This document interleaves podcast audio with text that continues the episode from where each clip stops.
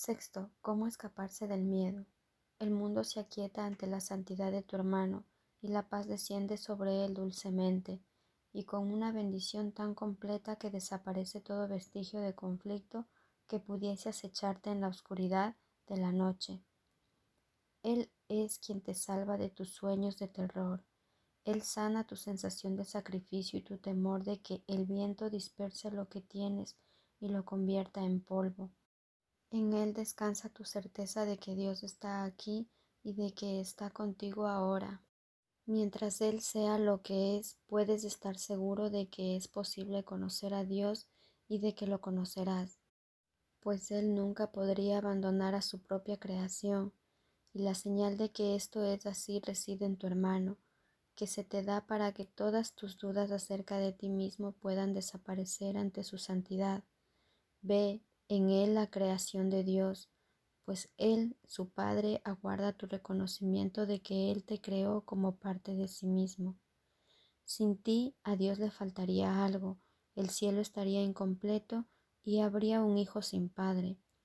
No habría universo ni realidad, pues lo que Dios dispone es íntegro y forma parte de Él, porque su voluntad es una. No hay cosa viviente que no forme parte de Él, ni nada que no viva en Él. La santidad de tu hermano te muestra que Dios es uno con Él y contigo, y que lo que tu hermano tiene es tuyo, porque tú no estás separado de Él ni de su Padre. No hay nada en todo el universo que no te pertenezca. No hay nada que Dios haya creado que Él no haya puesto amorosamente ante ti para que sea tuyo para siempre y ningún pensamiento que se encuentre en su mente puede estar ausente de la tuya. Su voluntad es que compartas con Él su amor por ti y que te contemples a ti mismo tan amorosamente como Él te concibió antes de que este mundo diera comienzo y como todavía te conoce. Dios no cambia de parecer con respecto a su Hijo por razón de circunstancias pasajeras que no tienen ningún significado en la eternidad en la que Él mora y en la que tú moras con Él. Tu hermano es exactamente tal como Él lo creó, y esto es lo que te salva de un mundo que Él no creó. No olvides que el único propósito de este mundo es sanar al Hijo de Dios. Ese es el único propósito que el Espíritu Santo ve en Él, y por lo tanto es el único que tiene. Hasta que no veas la curación del Hijo como lo único que deseas que tanto este mundo como el tiempo y todas las apariencias lleven a cabo, no conocerás al Padre ni te conocerás a ti mismo, pues usarás al mundo para un propósito distinto del que tiene, y no te podrás librar de sus leyes de violencia y de muerte. Sin embargo, se te ha concedido estar más allá de sus leyes desde cualquier punto de vista, en todo sentido y en toda circunstancia, en toda tentación de percibir lo que no está ahí y en toda creencia de que el Hijo de Dios puede experimentar dolor por verse a sí mismo como no es. Mira a tu hermano y ve en él lo opuesto a las leyes que parecen regir este mundo. Ve en su libertad la tuya propia, pues así es. No dejes que su deseo de ser especial nuble la verdad que mora en él, pues no te podrás escapar de ninguna ley de muerte a la que lo condenes y un solo pecado que veas en él será suficiente para manteneros a ambos en el infierno. Mas su perfecta impecabilidad os liberará a ambos, pues la santidad es totalmente imparcial y solo emite un juicio con respecto a todo lo que contempla. Y ese juicio no lo emite sola, sino a través de la voz que habla por Dios en todo aquello que vive y que comparte su ser. Su impecabilidad es lo que los ojos que ven pueden contemplar, su hermosura lo que ven en todo, y es a Él a quien buscan por todas partes, y no hay panorama, tiempo o lugar donde Él no esté. En la santidad de tu hermano, el marco perfecto para tu salvación y para la salvación del mundo, se encuentra el radiante recuerdo de aquel en quien tu hermano vive y en quien tú vives junto con Él. No te dejes cegar por el velo del deseo de ser especial que oculta la faz de Cristo de los ojos de tu hermano, así como de los tuyos. No permitas tampoco que el temor a Dios te siga privando de la visión que Dios dispuso que tuvieses. El cuerpo de tu hermano no te muestra a Cristo.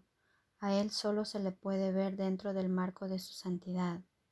Elige, pues, lo que deseas ver, su cuerpo o su santidad, y lo que elijas será lo que contemplarás. Y serán muchas las ocasiones en las que tendrás que elegir a lo largo de un tiempo que no parece tener fin, hasta que te decidas en favor de la verdad, pues la eternidad no se puede recuperar negando una vez más al Cristo en tu hermano. ¿Y de dónde se encontraría tu salvación si Él solo fuese un cuerpo? ¿Dónde se encuentra tu paz sino en su santidad? ¿Y dónde está Dios mismo sino en aquella parte de sí que Él ubicó para siempre en la santidad de tu hermano, a fin de que tú pudieras ver la verdad acerca de ti mismo, expuesta por fin en términos que puedes reconocer y comprender? La santidad de tu hermano es sacramento y bendición para ti. Sus errores no pueden privarlo de la bendición de Dios, ni tampoco a ti que lo ves correctamente. Sus errores pueden causar demora, de la cual se te ha encomendado que lo liberes para que ambos podáis completar una jornada que jamás comenzó que no es necesario finalizar. Lo que nunca existió no es parte de ti. No obstante, pensarás que lo es hasta que te des cuenta de que ello no es parte de aquel que está a tu lado. Él es el reflejo de ti mismo, donde ves el juicio que has emitido de los dos. El Cristo en ti contempla su santidad. Tu deseo de ser especial percibe su cuerpo y no lo ve a Él. Contémplalo tal como es, a fin de que tu liberación no se demore en llegar.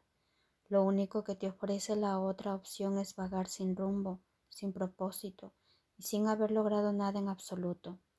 Y mientras tu hermano siga dormido y no se haya liberado del pasado, te atormentará una sensación de futilidad por no haber llevado a cabo la función que se te encomendó.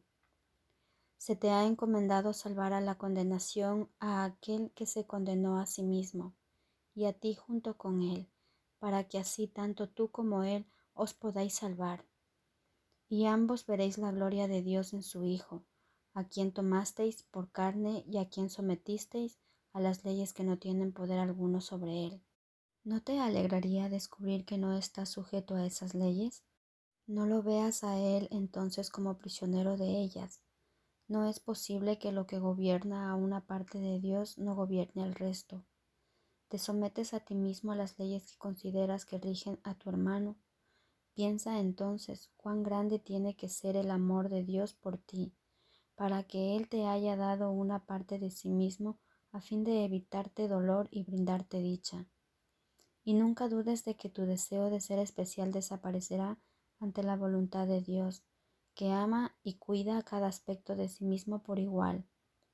El Cristo en ti puede ver a tu hermano correctamente, ¿Te opondrías entonces a la santidad que Él ve? Ser especial es la función que tú te asignaste a ti mismo. Te representa exclusivamente a ti, como un ser que se creó a sí mismo autosuficiente, sin necesidad de nada y separado de todo lo que se encuentra más allá de su cuerpo. Ante los ojos del especialismo tú eres un universo separado, capaz de mantenerse completo en sí mismo, con todas las puertas aseguradas contra cualquier intromisión y todas las ventanas cerradas herméticamente para no dejar pasar la luz. Y al estar siempre furioso por el constante ataque al que siempre crees estar sometido, y al sentir que tu ira está plenamente justificada, te has empeñado en lograr este objetivo con un ahínco del cual jamás pensaste desistir y con un esfuerzo que nunca pensaste abandonar. Y toda esa feroz determinación fue para esto. Querías que ser especial fuese la verdad. Ahora simplemente se te pide que persigas otra meta que requiere mucho menos vigilancia, muy poco esfuerzo y muy poco tiempo, y que está apoyada por el poder de Dios que garantiza tu éxito. Sin embargo, de las dos metas, esta es la que te resulta más difícil, Entiendes el sacrificio de tu ser que la otra supone, aunque no consideras que ello sea un costo excesivo, pero tener un poco de buena voluntad, darle una señal de asentimiento a Dios o darle la bienvenida al Cristo en ti, te parece una carga agotadora y tediosa, demasiado pesada para ti. Sin embargo, la dedicación a la verdad tal como Dios la estableció no entraña sacrificios ni conlleva esfuerzo alguno, y todo el poder del cielo y la fuerza de la verdad misma se te dan a fin de proveerte los medios y garantizar la consecución de la meta. Tú que crees que es más fácil ver el cuerpo de tu hermano que su santidad, asegúrate de que entiendes lo que dio lugar a ese juicio. Ahí es donde se oye claramente la voz del deseo de ser especial, juzgando contra Cristo y estableciendo el objetivo que puedes alcanzar y lo que no puedes hacer. No olvides que ese juicio debe aplicarse igualmente a lo que haces con Él en cuanto que aliado tuyo, pero lo que haces a través de Cristo, Él no lo sabe. Para Cristo dicho juicio no tiene ningún sentido, pues solo lo que la voluntad de su Padre dispone es posible, y no hay ninguna otra alternativa que Él pueda ver.